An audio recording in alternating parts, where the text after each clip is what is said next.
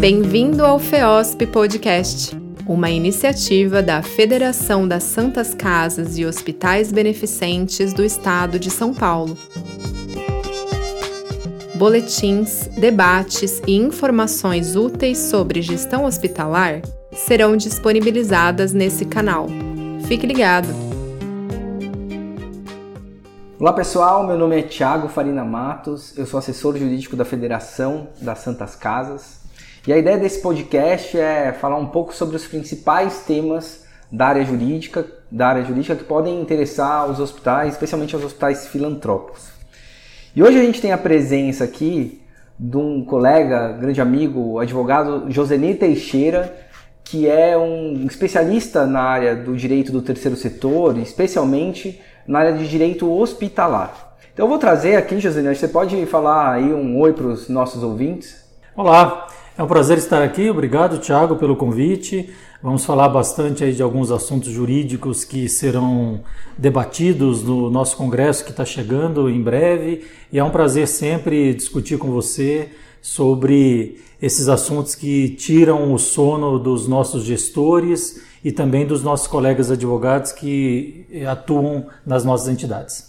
Cara, foi legal você falar sobre o congresso, porque o congresso da FEOSP que vai acontecer aí no mês de abril, é, no dia 27 de abril, junto com o congresso, é, ocorrerá também o Fórum Jurídico, que é justamente um espaço específico para que advogados e pessoas interessadas aí nesse mundo jurídico possam interagir com outros profissionais né, para discutir os principais temas ou temas que são aí de grande relevância para o mundo jurídico hospitalar. Só para ter ideia, é, vou falar aqui rapidamente dos temas que serão abordados nesse no, no durante o fórum jurídico do Congresso FEOSP, né, muitos dos quais a gente vai discutir um pouco mais profundamente aqui.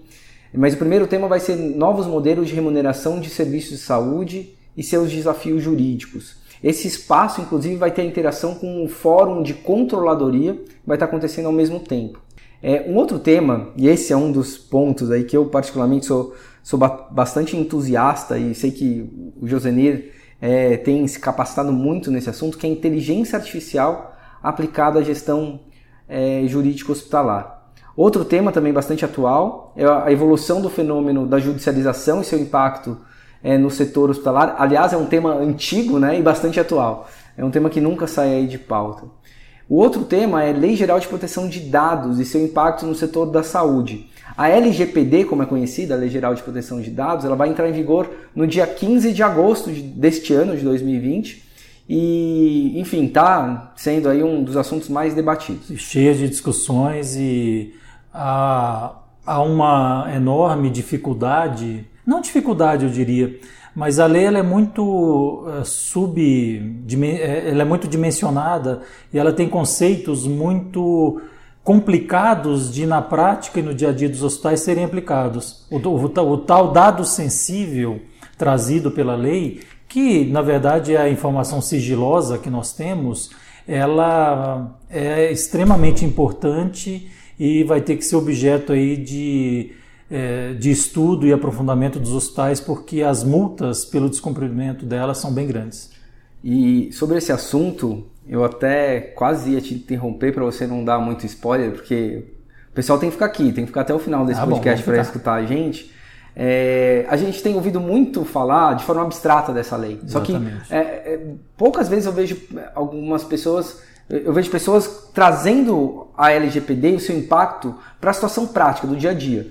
E eu vou aqui provocar o José para ele trazer esses exemplos práticos. Como é que os hospitais, o que, que os hospitais vão lidar no seu dia a dia de desafios relacionados ao LGPD. Então segura aí, fica até o final desse podcast, ah, que, que aí vocês vão entender exatamente qual vai ser o impacto dessa lei no setor hospitalar. E claro, o último tema do nosso fórum jurídico, que vai acontecer, como eu disse, no dia 27 de abril, é a era pós-reforma trabalhista, tendências e desafios.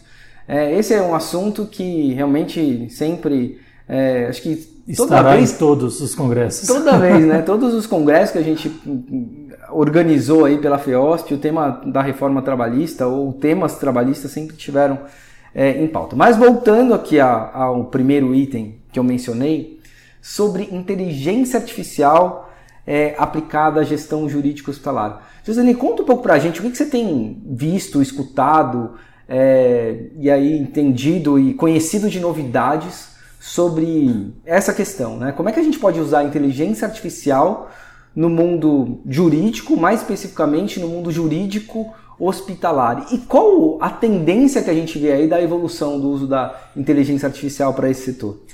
Tá. A gente precisa, a gente realiza congresso, Tiago, e a FEOSP ela é tradicional nesse, nesse ponto e todo ano ela realiza o segundo maior congresso de entidades hospitalares e santas casas e também a CMB faz isso no mês de agosto. E a importância do congresso é vital, porque é naquele momento que a gente reúne profissionais específicos que discutem assuntos específicos para que eles troquem experiências a respeito das suas dificuldades do dia a dia.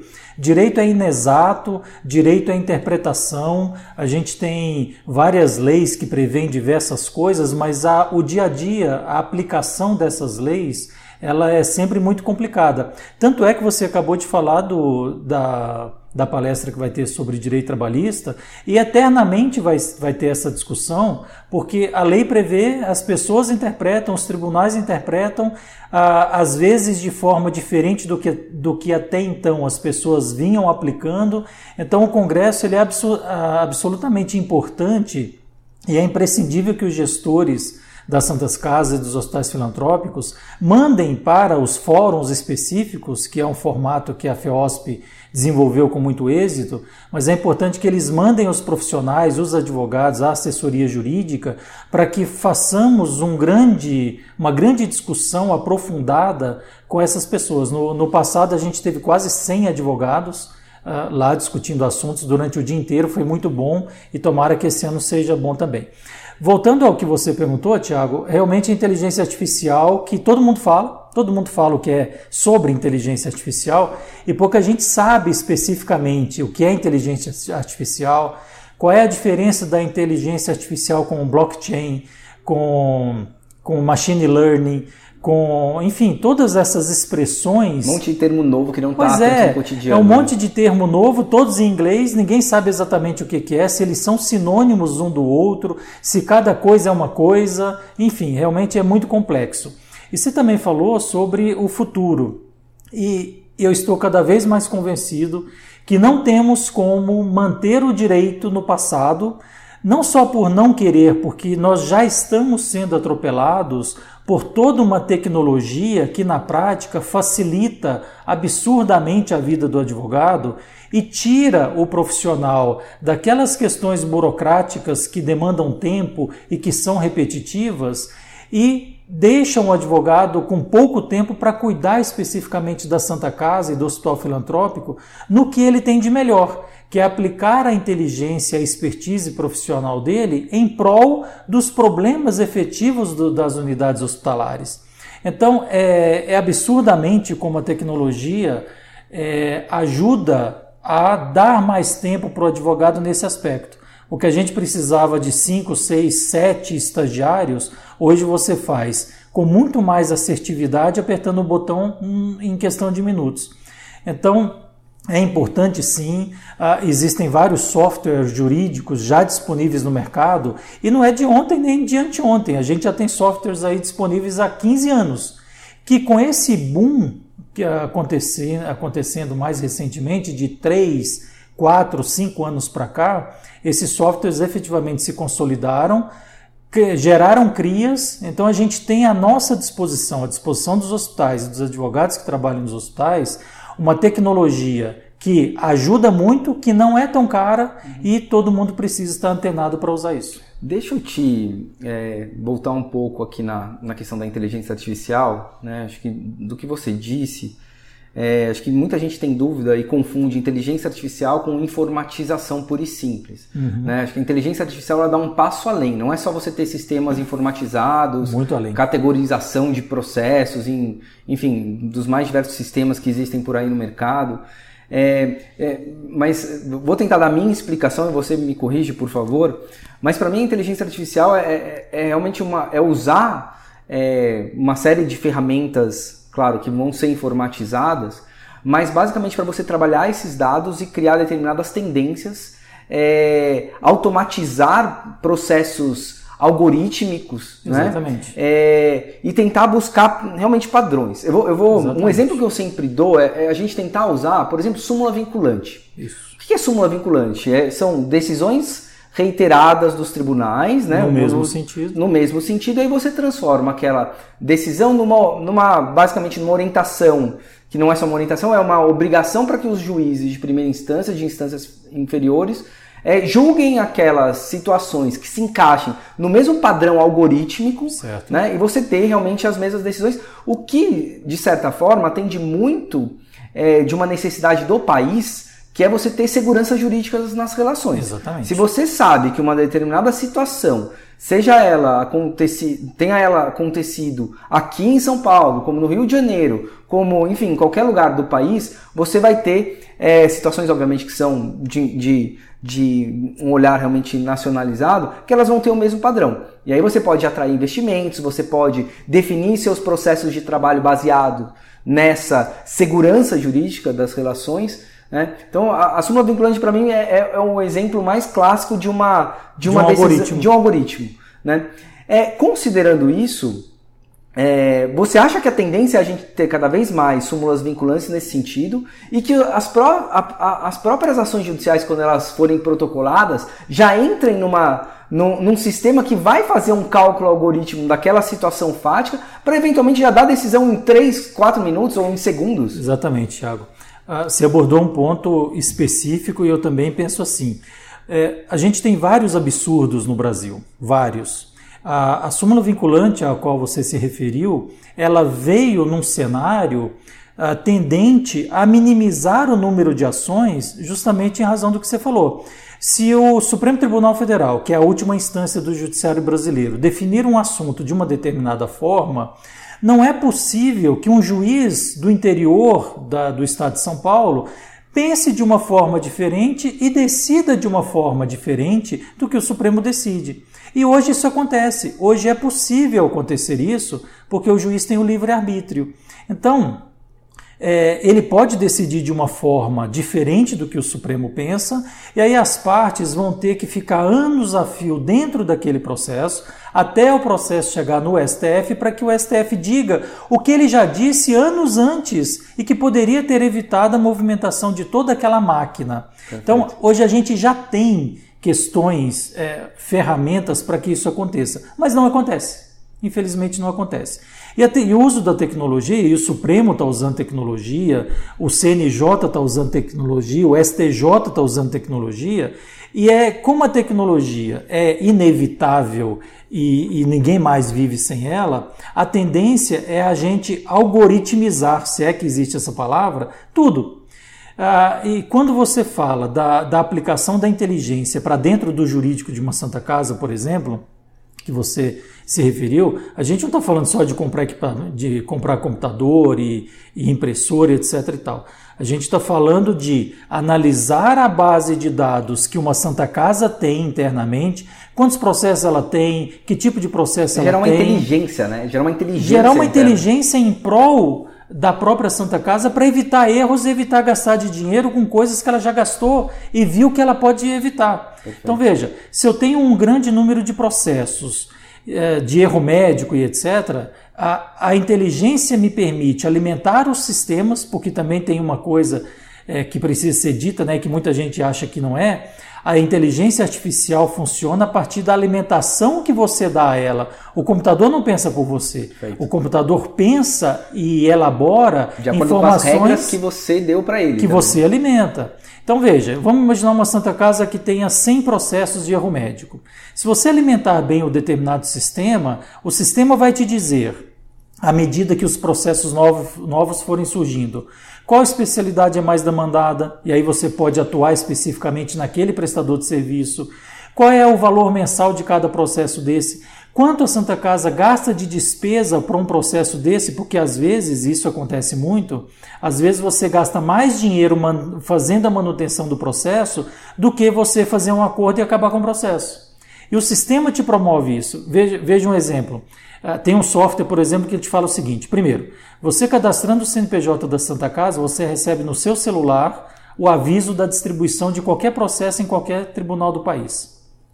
Isso já te permite ganhar um, dois, três meses eh, de preparação para a defesa da, da unidade de saúde, porque o processo foi distribuído, ele tem que ser citado, tem que ir um oficial de justiça ir até Santa Casa, etc. e tal.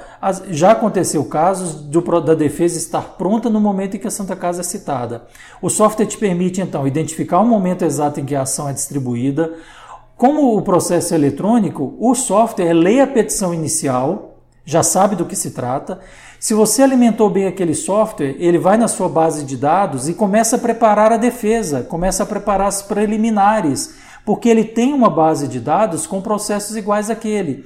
Então, o que eu estou dizendo é o seguinte: se você comprar a ferramenta adequada e alimentá-la da forma correta, eu estou dizendo que em 5, 10 minutos, uma ação que foi entrada já foi, é, já foi feita a contestação. E aí precisa do advogado efetivamente passar o pente fino em tudo aquilo e ver se realmente a leitura da base de dados foi correta, se o computador agiu correto.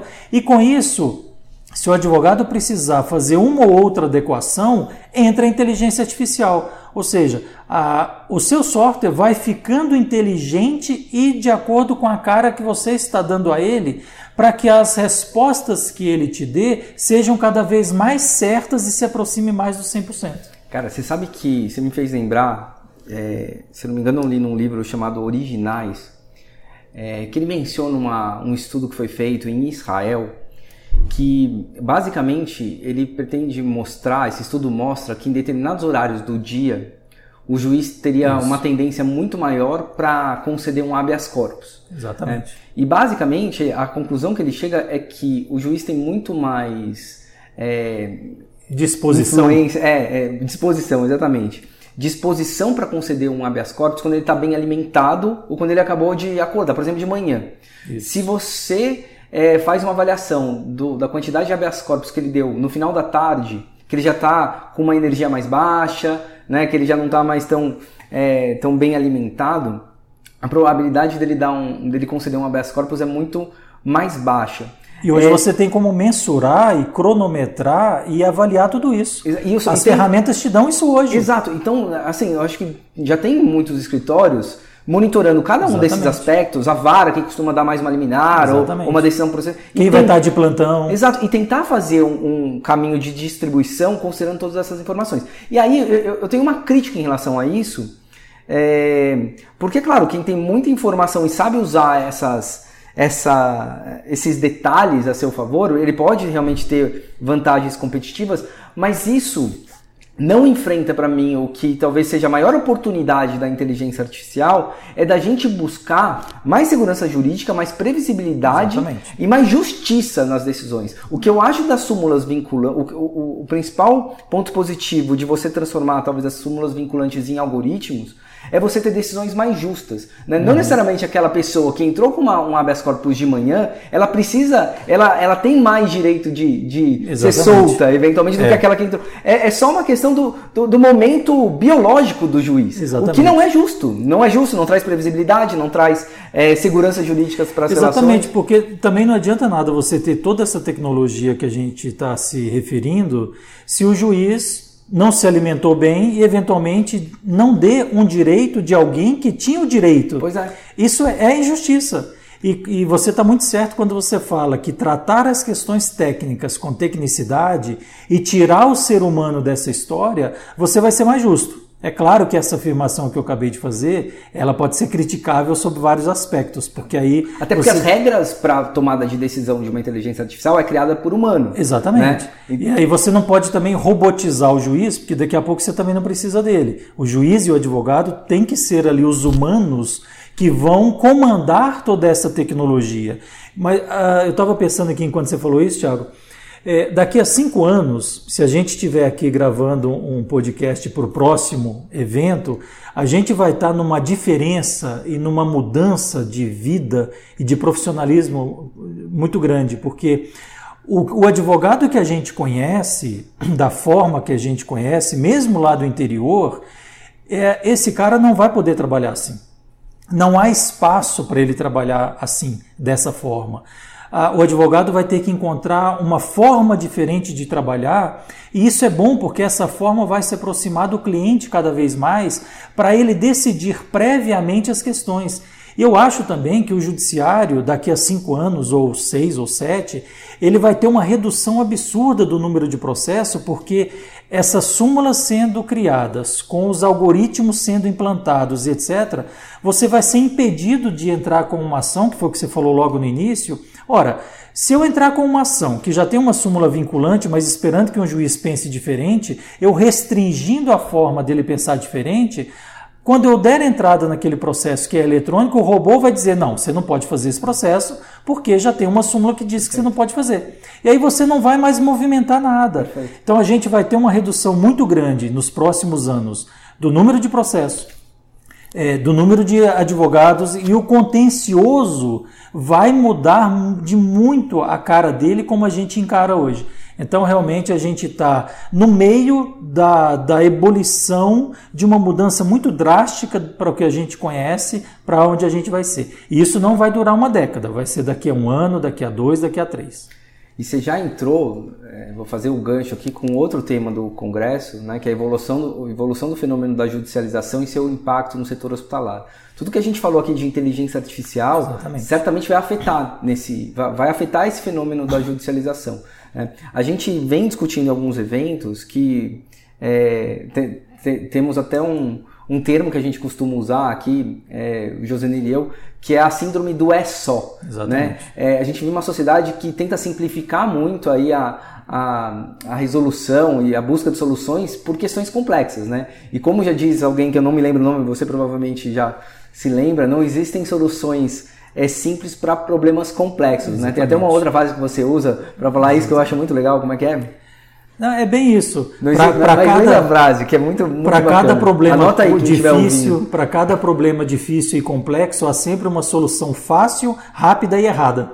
Exato. E é, e é bem isso. E a, a judicialização, é, muita gente, a gente vê muitas tentativas de solucionar isso. o, entre aspas, problema da judicialização, enfrentando seus efeitos. Né? Vou dar um exemplo. A Secretaria de São Paulo, de Saúde do Estado de São Paulo, é toda vez que ela recebe uma ação judicial proveniente de uma receita das Santas Casas, não todas as vezes, mas em algumas situações específicas, quando é um hospital universitário, é, ela desconta do repasse mensal é, para os hospitais o que a própria secretaria gastou com essas ações judiciais. O que, que isso, qual, qual o efeito disso?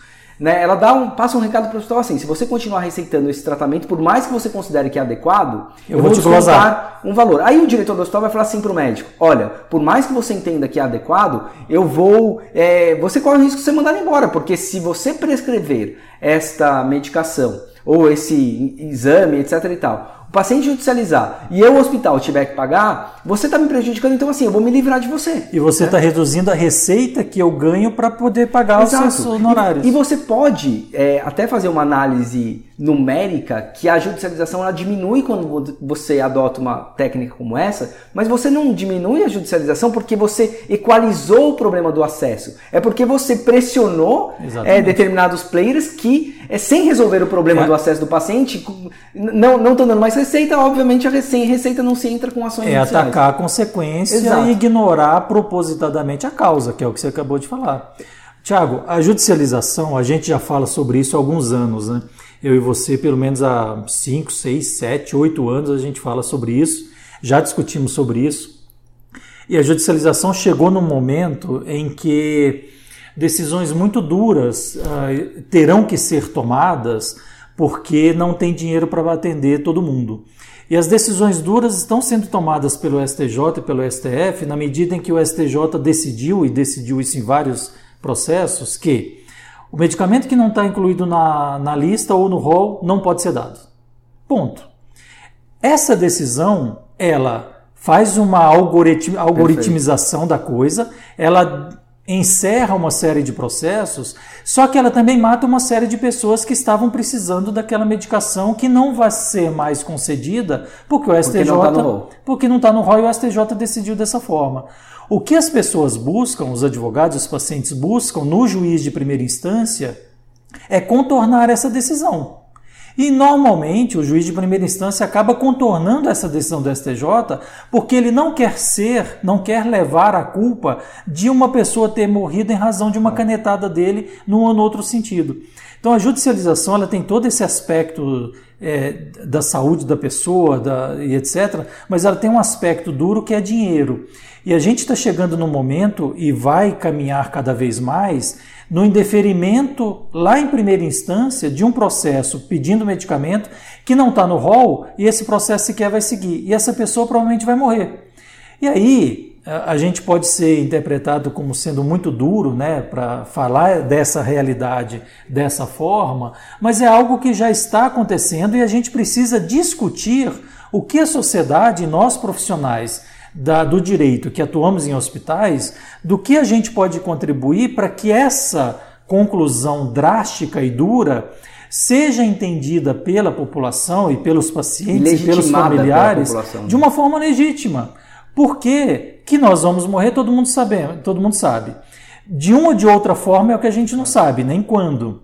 E a, as pessoas e o brasileiro tem a morte ou enfrenta a morte de um jeito muito sentimental. E eu não estou dizendo que está certo ou está errado, só estou dizendo que nós, sociedade, incluídos advogados, gestores de santas casas, etc., temos que sair da inércia, temos que colocar esse assunto em discussão para chegar a algumas conclusões, se certas ou erradas, para, a partir dessas conclusões, continuar a discutir e chegar a outras conclusões. E aí trazer a tal legitimidade que você falou e uma postura que faça com que as pessoas não, não enfrentem e não tenham consequências tão, tão drásticas de algo que é inerente à nossa vida, que é a morte. É. E, e né, acho que a questão, por exemplo, das você não enfrentar os efeitos e sim as causas, eu acho que você deu um ótimo exemplo, essa questão do rol. É, então, o STJ deu essa decisão recente que fala que apenas o que está no rol é que deveria ser coberto pelo plano.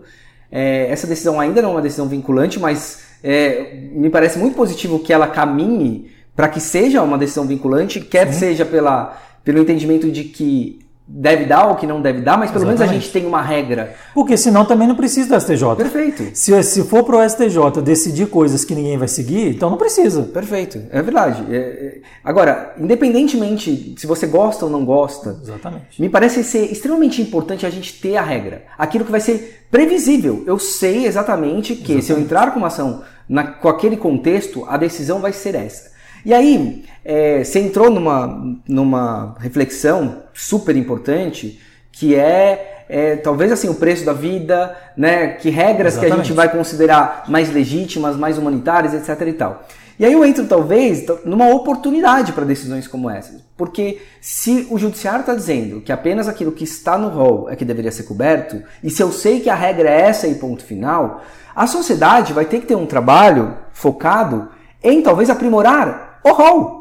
Né? Então, em vez de ficar entrando com ações judiciais Exatamente. para garantir o que não está no rol, Exatamente. por que não fazer um trabalho mais intenso para melhorar o rol, para atualizar o rol com mais frequência? Não, e outra, a gente está falando do rol. O que é o rol? Quem atualiza o rol? Exato. Com que periodicidade o rol é atualizado? A sociedade aceita as regras de atualização do Exatamente. rol. E aí eu vou te dar um, um, Esse é um ponto que eu critico muito na atualização do rol. A INS criou um modelo em que para você, para você atualizar, o rol é atualizado a cada dois anos. Hum. E para você solicitar que a agência insira alguma coisa no rol, ou retire alguma coisa do rol, ou seja, para que ela atualize o rol, você tem uma janela temporal para submeter este pedido para a ANS. É. Só para dar um exemplo, o último, essa última janela temporal é, terminou no dia 5 de maio de 2019. Eu podia pedir para a ANS incorporar no rol algo até esta data. Foi aberta, se não me engano, de. Hoje eu não posso. Hoje você não pode. Foi de fevereiro até maio de 2019 que a Inés vai iniciar um processo de atualização que só vai entrar em vigor a partir de janeiro de 2021. Agora, vamos imaginar que uma nova tecnologia tenha é, recebido um registro na Anvisa, pegar medicamento que, que, que envolve registro na Anvisa. Sim. É, no, tenha recebido o registro no dia 6 de maio de 2019. Um dia depois que fechou a janela. Ela só vai poder ser solicitada até maio, de fevereiro a maio de 2021, para entrar no rol de 2023. A gente está falando, e eu fiz os cálculos, de um potencial de 1.336 dias para algo eventualmente entrar no rol pensando no modelo é. burocrático de atualização do Isso rol, na é regra aceitável. de atualização do rol. Isso não é aceitável, Tiago. Ainda mais hoje que as coisas têm a dinâmica que tem, você não pode esperar mil e trezentos e tantos dias para fazer algo benéfico para alguém. Pessoas irão morrer ao longo desses 1.300 e poucos dias que não precisariam morrer se houvesse mais agilidade. E esse rol, em algum momento, o prazo de atualização dele vai ter que ser diminuído, porque a própria sociedade vai pressionar, a tecnologia vai pressionar, a forma de apresentação da, dos, dos, medicamentos, etc., vai mudar. Hoje você tem todo um procedimento burocrático que é muito caro, você tem que fazer testes de bioequivalência, testes de confrontação, etc. e tal, e depois a Anvisa vem e confere tudo isso, partindo da premissa que tudo aquilo está errado e que aquilo não é totalmente verdadeiro. E eu tenho que verificar se está certo ou não. A gente tem que mudar essa dinâmica, porque em algum momento, se alguém disser que algo é algo, aquele algo tem que ser interpretado daquela forma. E não, não sujeito a uma desconfiança que automaticamente atrai a obrigatoriedade de você refazer tudo aquilo. É. é igual cartório. Eu sou um crítico de cartório, porque o Brasil é cartorial e etc. Mas você tem a, o reconhecimento de firma de duas formas: por semelhança, que acontece 99% das vezes, e por autenticidade. Autenticidade, você que assinou um documento tem que ir até o cartório por escrevente olhar na sua cara, olhar o documento e dizer que, de, dizer que você é você e que, e que você está assinando aquele documento por autenticidade. E aí eu te pergunto, das 99% das outras vezes que eu assinei outros documentos e que a mesma, o mesmo cartório bateu um carimbo, só que estava escrito por semelhança, não era válido então? Será que eu não posso discutir todas as vezes que o cartório reconheceu a minha firma por semelhança? A autenticidade é mais, é, ela é mais importante ou tem mais legitimidade que a semelhança? Como é que é isso? É, isso é uma né? maluquice que a gente convive e que a gente tem que resolver é. em algum momento. Não pode ter é. esse tipo de diferença. Muita incoerência, né? É, essa é a questão, por exemplo, do. Acho até que a judicialização nesse aspecto enquanto a gente não tem uma, uma súmula vinculante, enquanto a gente não tem uma regra previsível, uma segurança jurídica nisso, é, a, a, a, sociedade ela acaba se, acaba se apoiando na judicialização para resolver os seus problemas específicos e não é, investem a energia e o tempo necessário para mudar as regras. Exatamente. Essa questão dos 1.336 dias. Estamos discutindo as consequências. Exato. A gente está tá judicializando os nossos próprios casos, cada um está judicializando o seu próprio caso, ao invés de trabalhar para mudar a regra de atualização do rol. Para ser algo, talvez, é, que surgiu alguma coisa nova, em 30 dias a agência tem que dar uma resposta para a sociedade. Né? É, acho que esse é um ponto que a, a judicialização, ela, ela, de certa forma, ela mostra onde está o problema, um termômetro de, alguma, de que alguma coisa está errada, mas por outro lado, enquanto a gente não tem decisões mais vinculantes, ela acaba virando meio que, olha, no final das contas eu vou ter sempre a judicialização para é, me, como pra, escape, né? me dar uma, como uma válvula de escape. Agora, é, a gente já está chegando no final aqui do nosso podcast e, de propósito, eu deixei talvez o tema que vai gerar mais polêmica, principalmente a partir de agosto, né, que entra em vigor se nada mudar, se nenhuma lei for aprovada mudando o prazo Eu acho que vai mudar. da lei. Eu também acho que vai, mas enfim, é, a gente tem que se preparar. É. Né? é a tal da Lei Geral de Proteção de Dados, que é a Lei 13.709 de 2018. É, que vai, ou pelo menos promete, ou pelo menos tem gerado aí uma grande expectativa é, em mudar, especialmente aí o, a forma como se como é tratado o dado da, da, da, das pessoas, como os dados são tratados. Né? Fala um pouco sobre essa legislação, é, fale um pouco sobre como é que você acha que vai ser essa aplicação da lei nos, no dia a dia dos hospitais, sobretudo os filantrópicos, embora eu acho que não tenha tanta diferença entre filantrópicos não, e não filantrópicos não, nesse, não nesse assunto. Como que os hospitais, e se os hospitais já estão é, se preparando, se eles tiveram realmente a atenção necessária para a aplicação dessa lei e também alguns exemplos práticos é, de aplicação da Lei Geral de Proteção de Dados no caso dos hospitais. Essa lei ela vai criar um, e gerar um impacto na nossa vida como cidadão, como consumidor, absurda, absurda.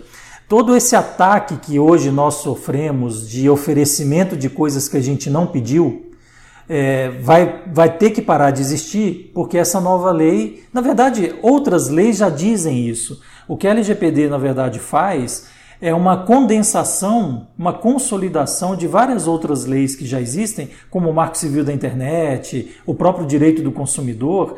Ela, essa nova lei consolida uma série de direitos uh, e diz para o fornecedor de serviço que se ele não se adequar, se ele não mudar a forma com que ele trata o consumidor, e aqui por consumidor entenda-se também paciente, ele vai ser apenado, ele vai receber multas por conta disso.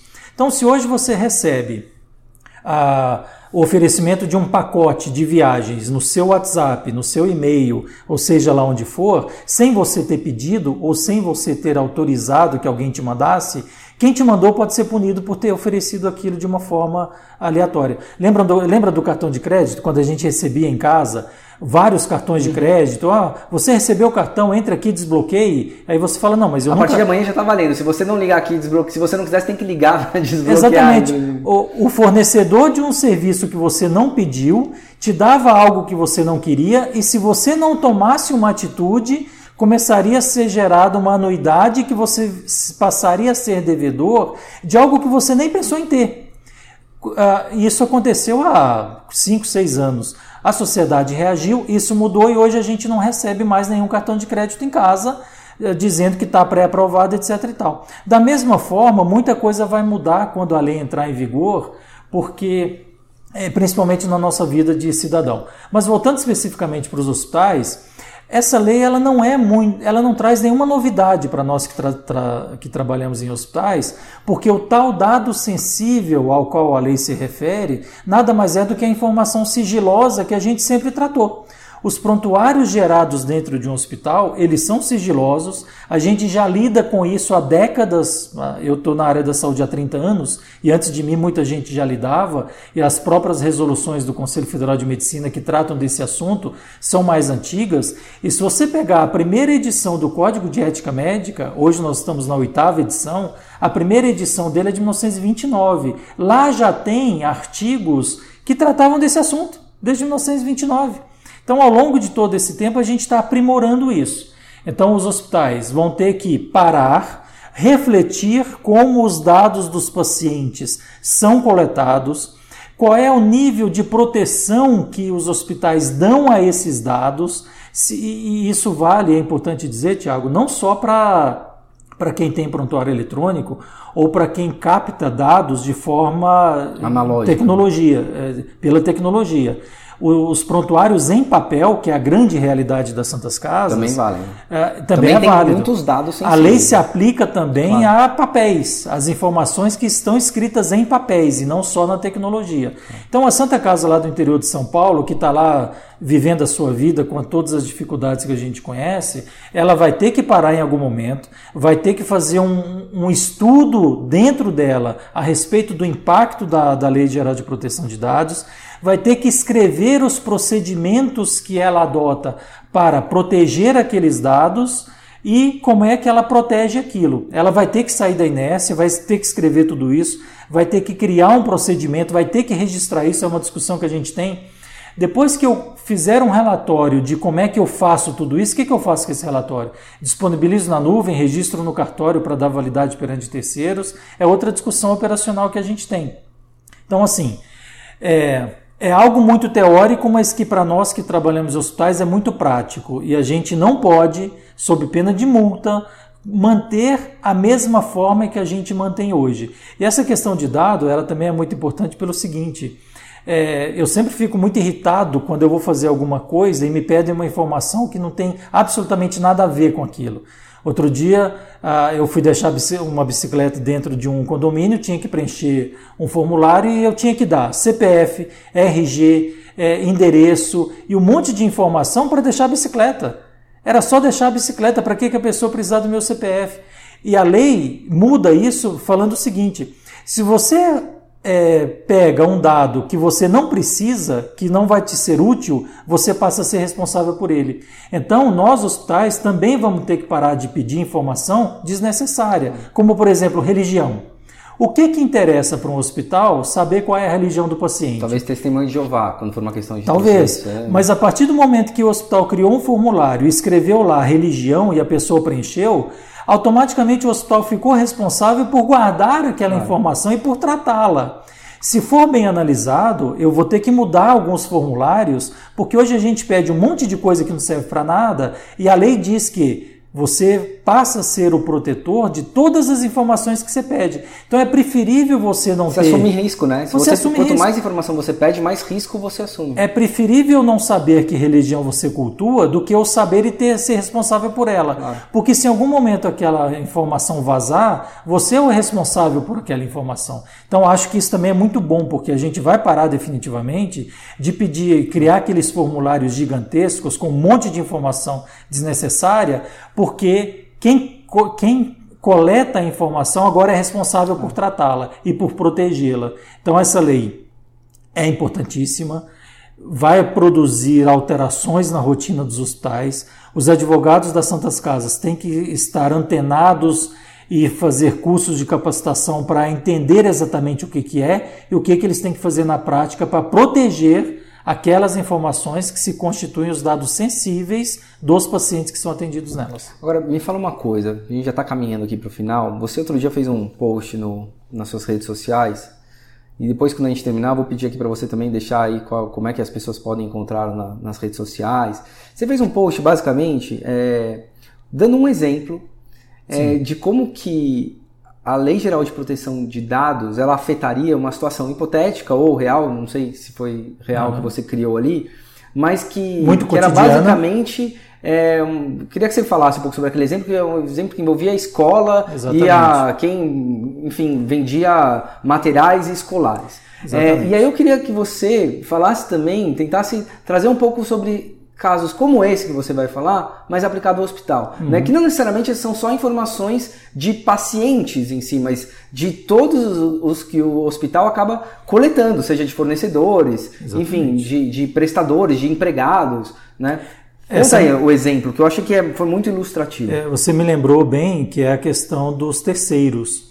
As informações que os terceiros, as informações coletadas pelos hospitais, mas que terceiros têm acesso, como por exemplo a equipe médica.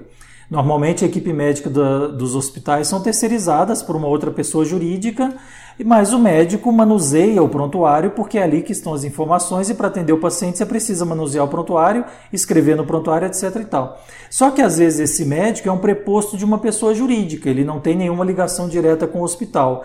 E o hospital tem que criar também instrumentos jurídicos para obrigar esta pessoa jurídica que mantém este terceiro dentro da, da instituição a proteger aquelas informações tal qual ele deveria proteger.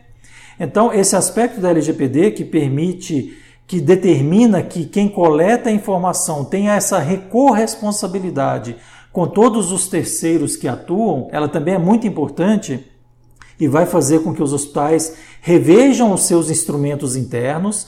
Se não existirem esses instrumentos internos, eles terão que ser criados, redigidos e coletadas as assinaturas de todos os envolvidos. Mas o exemplo que eu dei é um exemplo simples que acontece provavelmente na vida de todo mundo. Tem uma escola que tem uma lojinha que vende coisas de papelaria, uniforme, etc e tal, e dentro dessa lojinha tem lá uma pessoa que trabalha. A escola, que permitiu que a lojinha trabalhasse lá dentro, passou para ela os dados dos alunos, das pessoas que, que estudavam lá. O, o, o e-mail, o WhatsApp, etc. e tal, para que a lojinha oferecesse produtos para esse público-alvo que são os pais dos alunos que estudam lá. A lojinha fez isso.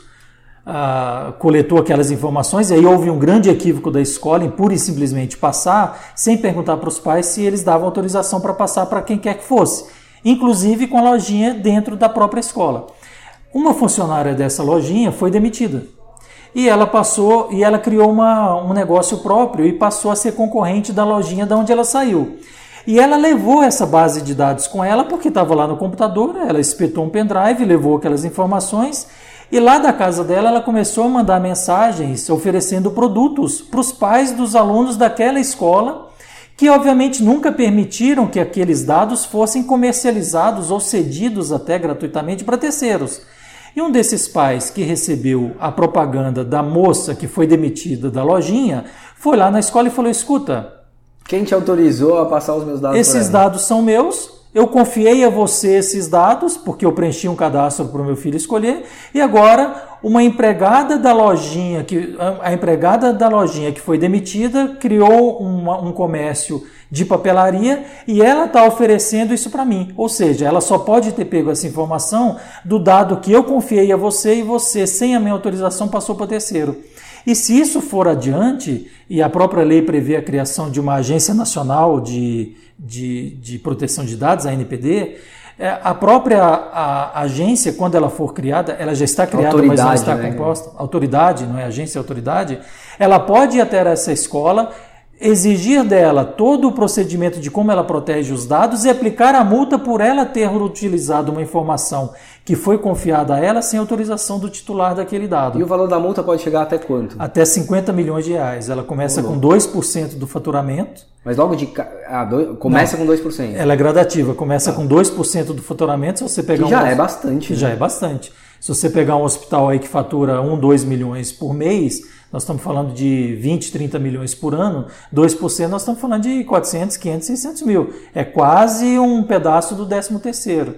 A gente teve em Portugal, no início do ano passado, a autuação de um hospital em 400 mil euros com a aplicação da LGPD deles, porque o hospital deixou vazar algumas informações de pacientes dele. Então é muito importante. Então, se você permitir que uma lanchonete, eventualmente, ou a floricultura, normalmente... Um laboratório de análise clínica. Laboratório tal, mas floricultura, já, já hospital que tem maternidade, por exemplo, tem uma floricultura normalmente verdade. dentro dele, porque a pessoa vai lá, compra a gentileza para oferecer tal. Se o hospital fornecer para essa floricultura a sua base de dados para que ela comercialize aquele produto com terceiros sem o terceiro, eh, sem o terceiro autorizar, ela vai ser enquadrada na LGPD, o hospital vai pagar multa, a lojinha vai pagar multa e todo mundo vai pagar multa porque o brasileiro, nós temos um, uma, um jeito peculiar das nossas informações que é sempre muito solta. A gente não se preocupa com isso. Quando você quer baixar um produto, quando você quer baixar um app e aparece lá o termo de aceite e condições, que normalmente tem 10 páginas, 11 páginas, e se tivesse uma, a gente não lê, a gente quer aquilo, a gente clica e dane-se. Ao clicar e autorizar que as pessoas usem seus dados, você está permitindo que ele ah, faça tudo com seus dados, que claro. coloque onde quiser. Então o brasileiro vai ter que mudar essa postura que ele tem, mas a lei preferiu mudar as pessoas jurídicas para que o brasileiro se conscientize disso. Vai dar muita dor de cabeça. Você perguntou como é que os hospitais estão enfrentando a lei. Não estão. O que eu tenho visto é que os hospitais, alguns já ouviram falar, e um percentual muito pequeno, nada menos do que 5% dos hospitais, já tomaram algum tipo de atitude para estudar a LGPD. Puxa, muito legal, muito, muito esses assuntos são muito instigantes, né? Dá vontade de a gente ficar O tempo passa falando. muito rápido. E nosso tempo já acabou bastante aqui, já passou até da nossa previsão. A gente era para falar aqui, a gente previa falar 25 minutos. Ah, é? Já estamos aí há praticamente 50 minutos falando. É... Cara, eu queria te agradecer, em primeiro lugar, por ter aceitado o convite de, de trocar essas, essas informações com a gente, de realmente participar dessa conversa. É, tenho certeza que quem está nos ouvindo, quem ficou até agora, que certamente levou muito tema, vai levar muito tema para refletir. É, são, são assuntos para a gente voltar a falar aqui no podcast da FEOSP, é, com mais profundidade, até chamando talvez outras pessoas para manter aí esse quase que um debate. Né? E antes, já pedindo para você se despedir, fala um pouco, fala como que as pessoas podem é, encontrar nas redes sociais para também participar dessa interação. Né? Deixa aí os seus, os seus contatos nas redes sociais. Eu que agradeço a oportunidade, Thiago, de sempre discutir. É sempre bom estar com você e discutir com você. Uh, os nossos ouvintes devem ter percebido que o tema comporta uma série de outras vertentes que a gente até não trouxe por falta de tempo. O debate tem que acontecer para que cheguemos a algum tipo de conclusão ou não. Pode ser que a gente discuta tanto que não chegue a nenhuma conclusão. Por isso é importante que todos compareçam no, no Congresso, no Fórum Jurídico e nos vários outros fóruns que existem em paralelo ao nosso. Quero agradecer, estou sempre à disposição para conversar e para me achar nas redes é só colocar meu nome, que eu estou em todas as redes aí, Josenir Teixeira, é, com pouquíssimas variáveis, mas no Instagram, no Facebook, no LinkedIn, é sempre Joseni Teixeira de alguma forma. E parabéns aí pelos últimos posts que você tem feito, viu? Obrigado. Eles estão bem exemplificativos. Estou aprendendo. Eu acho que, cara, é, agregando conteúdo para as pessoas que, que te seguem, parabéns mesmo e continue nessa, nessa, nessa pegada. Obrigado, Thiago. É, Boa sorte então, aí na coordenação do evento. Legal, valeu. Então, um grande abraço aí para todos que estão nos escutando e não deixe de se inscrever. Entre no site www.eventosfeosp.com.br, se inscreva para o congresso da FEOSP, que vai ser em abril, e também para o Fórum Jurídico, que vai acontecer no dia 27 de abril de 2020, lá em Atibaia. Grande abraço a todos. Você acompanhou mais um episódio do FEOSP Podcast. Obrigado por sua participação e não perca os próximos episódios.